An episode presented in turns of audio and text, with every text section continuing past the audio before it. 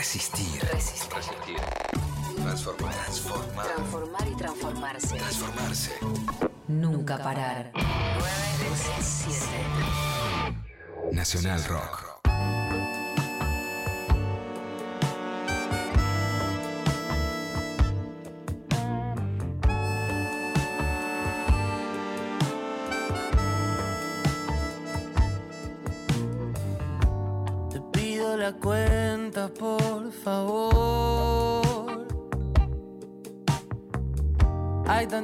Silencio en la calle vacía. En el cine hay una de terror.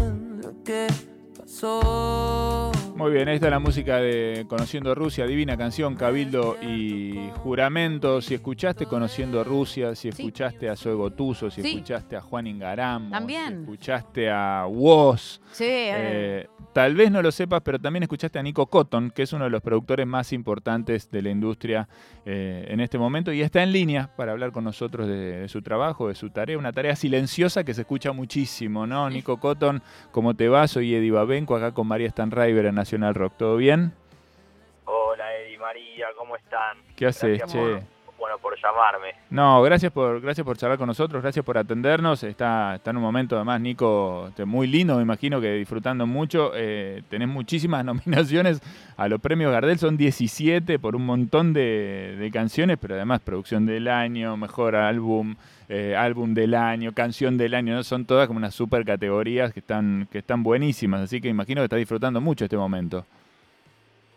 La verdad que está bueno, yo qué sé, yo me parece que lo más lindo es poder trabajar con artistas talentosos, poder tener la suerte de ser parte de proyectos que, que, bueno, que llegan a, a este tipo de nominaciones y este tipo de reconocimientos, ¿no? Que en definitiva no son nada, no son nada porque me parece que lo más lindo y, el, y, y- y lo que uno tiene que estar, va, por lo menos yo estoy agradecido de, de poder trabajar de lo que me gusta y poder eso, compartir mi día con, gente muy talentosa y poder aportar a, a la música. Está buenísimo. Eh, quiero empezar, quiero volver atrás un poco en tu historia porque sé, por haber charlado y porque conozco a algunos, que la mayoría de los productores, los ingenieros de sonido, digamos, la gente que anda en los estudios en, en general, eh, aprendió, digamos, haciendo y mirando hacer, ¿no? Eh, y, Sí. y- y que y, muchos de los históricos eh, productores de muchos de los discos más importantes de la historia de- del rock del argentino, de la música de la Argentina, tienen una escuela así, medio callejera.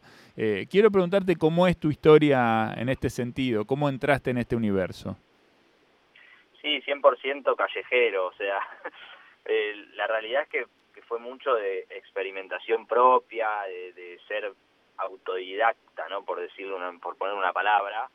Pero bueno, yo cuando era muy chiquito me tenía una computadora, me gané una computadora en un concurso de tele y, y siempre tocaba la batería, tocaba el teclado, yo sé, me metí a hacer música con la compu de, de, de cero, ¿viste? Sin saber. Eh, y bueno, y, y con el tiempo fui aprendiendo los truquitos y, y cómo hacer sonar los instrumentos.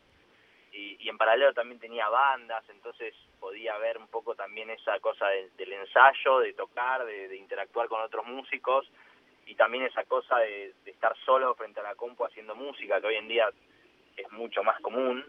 Eh, entonces, nada, me formé un poco en esos dos mundos y por eso también, digamos, mis producciones van un poco de, o sea, están, están un poco ligadas a esos dos mundos, ¿no? El mundo más de lo, de lo humano, de lo tocado, de los músicos y, y el mundo más tecnológico, por así decirlo, de, de bueno, de quizás de hacer beats con la compu y, y todo ese tipo de sonidos. Está bueno. Quiero seguir hablando de esto, pero hay una, hay una, una puertita que me abriste que me mató, que quiero saber cómo, en qué programa de televisión y cómo te ganaste esa computadora.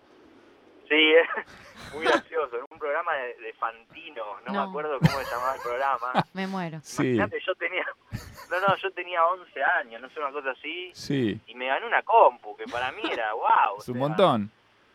Claro, era una compu, obviamente, una, me acuerdo de la Pentium 2, o no sé, una cosa así, Sí. que era una compu normal, pero pero bueno, a mí me sirvió mucho para, como primera así, compu piola, y después obviamente mis viejos cuando vieron que, que ya me salía bien todo y que, y que todo, viste, se me trababa la computadora, mis viejos me compraron otra, pero bueno, fue un poco la, la anécdota de empezar ahí con una compu que me gané en, en un programa de... De Fantino. ¿no? Muy gracioso. No, Sí, no, Fantino, digamos, ¿no? no es un dato menor que Fantino está ahí en el origen de, este, de esta tarea que, que venís Sí. haciendo. Bueno, eh, Espectacular. Está, no, está bueno, realmente está bueno. Eh, y, y pienso un poco, hoy hablábamos, eh, viste, la tarea del productor, eh, siempre es medio eh, como, no, no se entiende bien qué hace un productor, ¿no? Hoy hablábamos un poco haciendo un paralelismo con la tarea del productor de radio, muchos de los que estamos acá trabajamos como en la producción de radio, y es siempre una cosa que vos decís, bueno, algo hace, pero bien, ¿qué hace? Eh, no se entiende. Vos- si vos te- cuando explicás, digamos, qué es lo que, qué es lo que haces, qué es lo que le aportás a los artistas con los que, que trabajás, ¿cómo lo definís? Mira, eh, hay muchas formas de producir, ¿no? no hay, yo creo que no hay una sola forma de producir, sobre todo música. Eh, pero mi, mi, mi, mi objetivo como productor es eh, que- eh, transmitir la visión del artista en el producto final, ¿no? Y, hay miles de formas de, de, de encarar un camino hacia el, hacia el final, ¿no? Y, bueno, no sé, si viene un artista como, como Casu, por ejemplo, y quiere hacer un disco y obviamente va a ser un disco más urbano, donde yo tengo que estar más con la compu y, y bueno, o sea, es un poco cumplir con las expectativas de ella y, tratar de entender qué es lo que quiere y desde ese rol de quizás de más de beatmaker o de productor más con la compu, eh, tratar de lograr ese, esa canción terminada y que ella quede contenta. No es lo mismo, no sé, el caso de Conociendo Rusia, que hay una banda, que hay arreglos de cuerdas, que hay montón de músicos, hay otras técnicas de grabación, no hay estudios de grabación. Es como dos, dos eh, caminos muy distintos, pero a la larga, al final, me parece que, que es eso, ¿no? Poder plasmar la visión del artista en, en, en el producto final. Está bueno, estoy pensando en ese asunto que vos planteás de, de trabajar con diferentes modalidades y, y diferentes artistas, un poco también porque en tu recorrido hay artistas, eh, quiero decir esto sin que suene mal, pero hay artistas que podríamos llamar, eh, a ver, eh, más y menos prestigiosos. Yo no sé si el prestigio es un valor, digamos, lo podemos discutir eso, pero no quiero entrar en esa discusión. Pero para ponerlo en claro, digamos, entre suponte vos y, no sé, Jimena Barón, vos trabajaste con ambos, hay diferencias, ¿no? La pregunta que te quiero hacer en realidad es, ¿qué es lo que más te importa cuando vos elegís un laburo? ¿Es el artista? Eh, ¿Es con quién vas a laburar? ¿O hay cosas que son incluso más importantes que ese artista que te está llamando o con el que vos te acercaste para ver si hacen un proyecto en común? Sí, obviamente el artista es para mí muy importante porque es mi fuente de inspiración, ¿no? Como te dije recién, yo trabajo para el artista, o sea, no por ahora no nunca hice un proyecto, salvo algunas cositas, por ejemplo, hay una canción de Zoe Gotuso que se llama Monoambiente en Capital, que Sí. fue más como una que de ahí yo me tomé el, como la- el atrevimiento de, imponer un poco mis ideas y fue como una colaboración, entonces en, en- salimos los dos como, como artistas en ese caso, pero después normalmente el 99% de las veces pongo la, la prioridad en el artista, entonces sí o sí la persona con cual elijo trabajar tiene que ser alguien que yo respete y que, y que sienta que yo pueda colaborar y aportar. Eh, y después obviamente están las canciones, ¿no? En el caso de, no sé, hay de Jimena, Jimena tiene grandes canciones, en el caso de vos también tiene grandes canciones y, y nada, es como te digo, a mí me gusta esa cosa ecléctica, ¿no? Poder ir de un proyecto a otro y, y ahora, por ejemplo, no sé, estoy haciendo un disco de, de Soledad Pastoruti que es folclore y no tiene nada que ver con, con otras cosas que estoy trabajando en paralelo y eso me encanta, ¿no? Eso me divierte y eso siento que también me mantiene en estado todo el tiempo de como un estado, no sé, como Sí, con la antena parada, digamos, ¿no? Como atento. exactamente, exactamente. Atento a lo que pasa Sí. alrededor. Y en ese caso, digamos, suponte que esto que me mencionás está bueno y vale como ejemplo. digamos. Te llama Soledad Pastoruti o alguien del entorno de Soledad Pastoruti, te juntás y bueno, vamos a hacer un disco. ¿Qué es lo que haces, digamos? Cuando- sobre todo cuando es un tema, hay, hay géneros que seguramente los tenés más cercanos y más estudiados. En el caso del folclore, por ejemplo, yo no sé cómo es tu vínculo con ese género, pero ¿qué haces? Decís, Sí. bueno, pará, me escucho todo, me escucho todo lo que hizo. Soledad antes, eh, agarro, qué sé un yo. poco a la pileta, o sea, me tiro un piletazo ahí Sí. por, por, por las ganas, digamos, por las ganas y la curiosidad, me tiro a la pileta y, y nada, y obviamente, ¿no? Siento que tengo algo para aportar, si no, no, no lo haría, diría que no, pero cuando me llamó Sole, yo creo que ella, no sé si me lo dijo, pero me llamó pa- seguramente para hacer algo un poco más distinto a, a folclore, quizás algo más pop, no sé, por, por mi por mi catálogo como productor, digo, no sé. Y cuando yo le dije, mirá, Sole, a mí me encantaría que hagamos un disco de folclore. Y ella, me acuerdo la cara que puso, ¿viste? Se le, se le iluminaron los ojos, porque después ella me dijo que nunca nadie le dijo de hacer un disco de folclore, porque, bueno, ¿viste? El folclore la gente piensa que no que no es popular. Y para Sí. mí todo lo contrario. Y es no. un estilo de música que, que es espectacular, que es muy argentino, muy nuestro y que siento que todavía hay que valorar, viste, hay que seguir alimentando la llama, ¿no? De, de ese género. No, totalmente. Entonces nada, un poco es eso que te digo, me, tiré a la pileta y, obviamente me rodeo en casos así de producciones de este estilo, me rodeo con gente muy talentosa, un montón de músicos talentosos y yo más que más ahí soy como un director técnico, eh, por decírtelo de una manera futbolera, donde bueno voy voy un poco armando el equipo, acomodando la- las piezas para que el equipo funcione bien y también digo soy como un curador estético donde todo tenga la misma como el mismo color sonoro y que y que bueno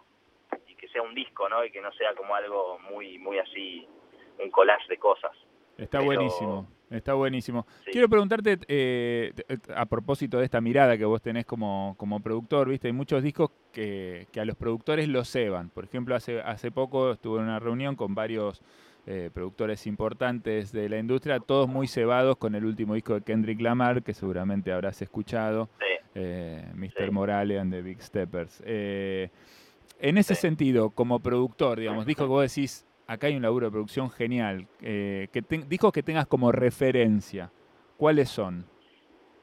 Y hay un montón, o sea, hay un montón. Los primeros discos que a mí me, obviamente los Beatles, ¿no? Como esos discos de los Beatles que, que te cambian la vida, ¿viste? Que los escuchaba, me acuerdo cuando tenía siete años, escuché Revolver, el disco Revolver, y fue como, ¿qué? O sea, ¿qué es esto? ¿Viste? Me acuerdo como esa, me acuerdo esa sensación. Y después de más grande, bueno, OK Computer de Radio, que fue uno de los discos también que, que dije, uh, o sea, o sea, esto me, como no es una guitarra normal esto que está sonando, ¿qué onda? O sea, ¿cómo lo hacen? ¿Viste? Y te despierta como esa Sí. curiosidad, esa pasión de, de, de entender cómo, ¿no? Y Hay algo con ese disco, discos. perdón que te interrumpa, pero hay algo con ese disco, con OK Computer, que es alucinante para mí, que es que, yo no sé, ¿cuántos años tenés vos, Nico? 33. 33, o sea que en el 97 cuando, cuando el disco salió vos eras chiquito, no, no lo agarraste eh, en ese Sí, momento. lo habré agarrado más en los en, en los 2000, ¿viste? Claro. quizás el disco. Eh, y a mí Sí. lo que me parece es que todos los que llegan a ese disco, lleguen en el momento en el que llegan, eh, les genera esa misma sensación, como diciendo, ¿qué es esto? ¿No? Como Sí. hay algo que es extemporáneo de, de OK Computer, que pasa con muchas cosas. Bueno, recién mencionaste los Beatles también, ¿no? Atraviesan generaciones. Pero, viste, es un disco vanguardista que sigue siendo vanguardista. Es una locura eso que pasó ahí. Sí, es tremendo. Después, obviamente, mi viejo en el auto escuchábamos mucho Queen, grandes éxitos de Queen. Sí. Y, y después me fui enganchando también con cosas más nacionales, con Soda, me enamoré de Soda. En mi adolescencia, así tipo 14, 15 años, me acuerdo mi mamá me llevó a ver a Cerati al Gran Rex en el 2004, todavía tengo la remera guardada. Eh, y ese show también me explotó la cabeza. Entonces fueron varios, como varios artistas que y proyectos que, que me fueron como descascarando el cerebro, ¿viste? Y me, lo fueron abriendo y, todavía como un poco sigo en esa búsqueda, ¿no? De- de encontrar las bandas o proyectos que, que me sigan abriendo la cabeza. Entonces cuando escucho, no sé, Bad Bunny, me la abre, desde- pero de otro lado, ¿viste? Me, me sigue, es como digo, uh, ¿esto qué onda? ¿Viste? No, no lo escuché nunca. O sea, o sí, lo escuché, pero como es, viste, es otra cosa, no sé. Sí, el trabajo, el que- abordaje. eh, Sí, ¿no? sí, me, me gusta, me gusta que me pase eso, me gusta sorprenderme y me gusta como, obviamente hay cosas que después me terminan gustando más o menos, pero esa cosa de, uh, mirá qué buena canción esta, o qué buen sonido, qué buen, qué bueno que está producido, eh, cada vez me cuesta más, ¿no? Como entrar en ese mood de, de sorpresa y de, porque, digo, cuando ya sabes los trucos, viste, como, como Sí. el mago, viste, cuando ya te sabes los trucos, después ves el show de magia y decís, ah, lo hace así, ya sabes, viste, como Claro, que le ves los ya no hilos. te sorprende. Le le ves ves los los hilos, pero- sí. pero sí, hay, hay bandas que todavía, hay proyectos que todavía me siguen. Bueno, el, el último disco de Kendrick, el último disco de The Smile, que es la banda de, Sí. de Tom York con Johnny Greenwood, son discos que, que sí, que son eso, el, el último disco de Rosalía, son discos que están buenísimos, ¿viste? que sí, que te abren y que, y que, que bueno, a mí me gustan. Me imagino que sí. Eh, me quedo pensando a propósito, nombramos un montón de, artistas con, con perfil alto o algunos que, bueno, se desarrollaron un poco al lado tuyo y crecieron también, eh, los viste crecer muchísimo, ¿no? Seguramente muchos de los discos que hiciste después generaron para los artistas eh, un crecimiento muy importante. Recién mencionabas a Zoe, eh, que empezó un poco su carrera solista de- con vos o conociendo Rusia también, bueno, y tantos otros. Si un, si un de repente está escuchando, ¿no? Hay mucha gente por ahí, músicos que están escuchando, músicas que están escuchando, dicen, che, quisiera laburar con, Nico Cotton, me gustaría que me produjera Nico Cotton, pero no sé, por ahí no soy tan conocido, tan conocida.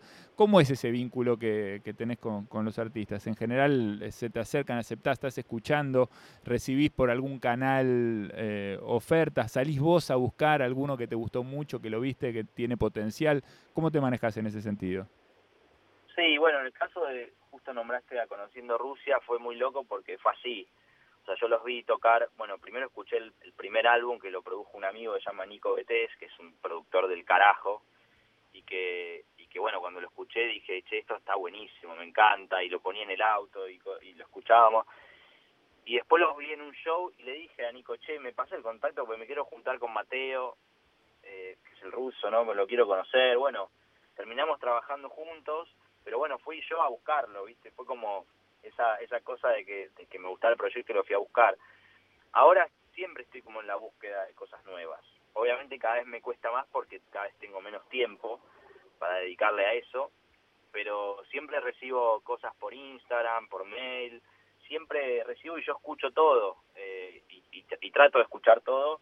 Quizás a veces no respondo, pero bueno, también tiene que ver con, con eso, con los tiempos y con, con que no me puedo sentar a una devolución ¿no? de lo que como una crítica constructiva, pero pero sí, siempre estoy como la ahí a- mirando a ver qué, hay de nuevo.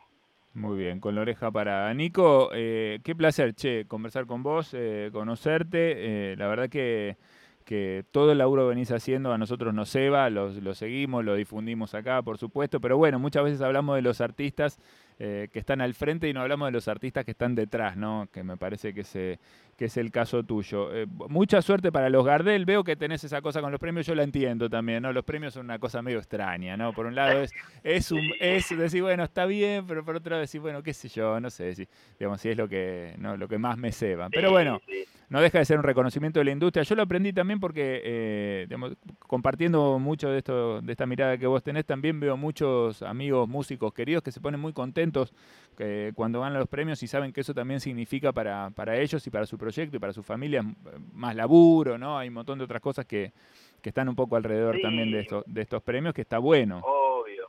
No, y lo bueno es poder hablar con vos, ¿no? Poder hablar, hacer un poco de eso, con que conozcan a los que estamos detrás de escena, que está, me parece que está piola y que, que la gente también, digo, si hay alguien escuchando y le da ganas de aprender a producir, eso me parece que yo hago estas charlas por, por, por el día de mañana, me gustaría inspirar a alguien, ¿no? Decir, che, bueno, yo empecé a producir por vos porque te escuché una nota y porque me gusta lo que haces y quiero aprender y eso para mí está buenísimo poder difundir y poder, bueno, incentivar a, la, a los jóvenes o no tan jóvenes para, para que eso, para que tengan ganas. Para que se manden, está bueno y es interesante porque ahora viste que hay un montón de carreras formativas, digamos. Yo, eh, bueno, como siempre la universidad te da una parte, ¿no? Vos después tenés que poner la otra. Exacto. Pero, pero por lo menos ahora, viste, hay un montón de universidades que, que ofrecen la carrera de pro- producción musical como un camino posible, ¿no? Y entonces ya, por lo menos partís desde una serie de conocimientos técnicos que, que para mí debe estar buenísimo salir de ahí, ¿no? Y no tener que hacerte todo solo de abajo, viendo a ver cómo es, quemando cosas, enchufando algo que no va. Me imagino mucho eso también te debe haber pasado.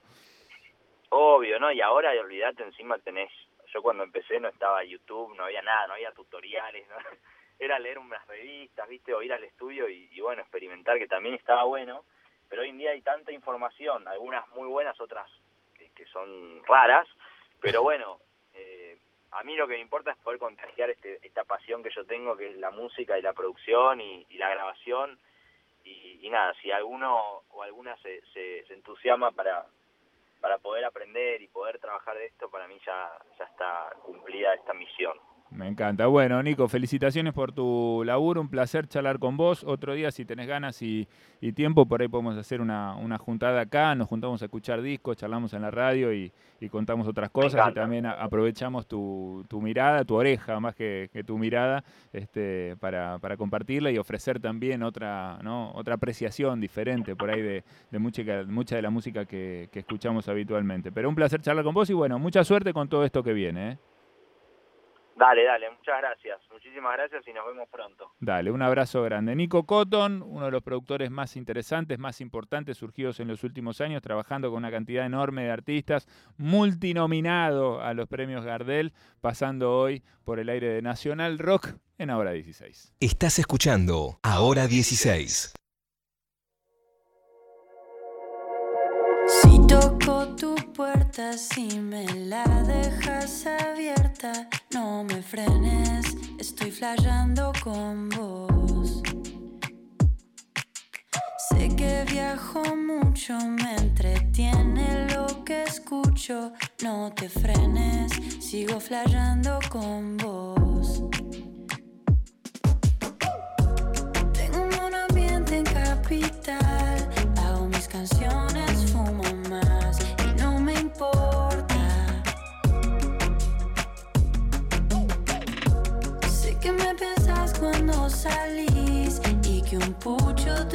Feliz y no te importa.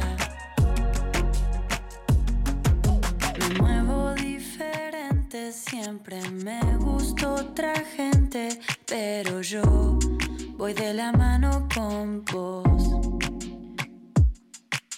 Y sé que a vos te gusta y a mí tampoco me asusta. Está bien andar colgada con vos.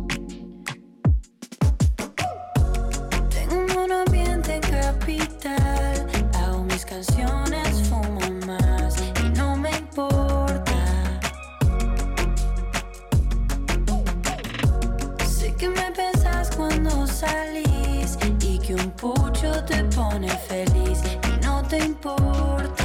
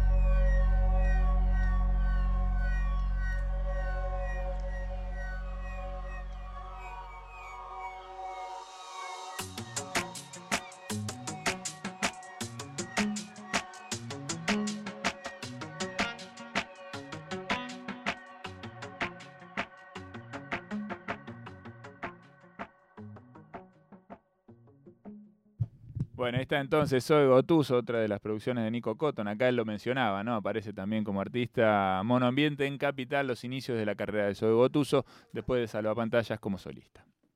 93 7.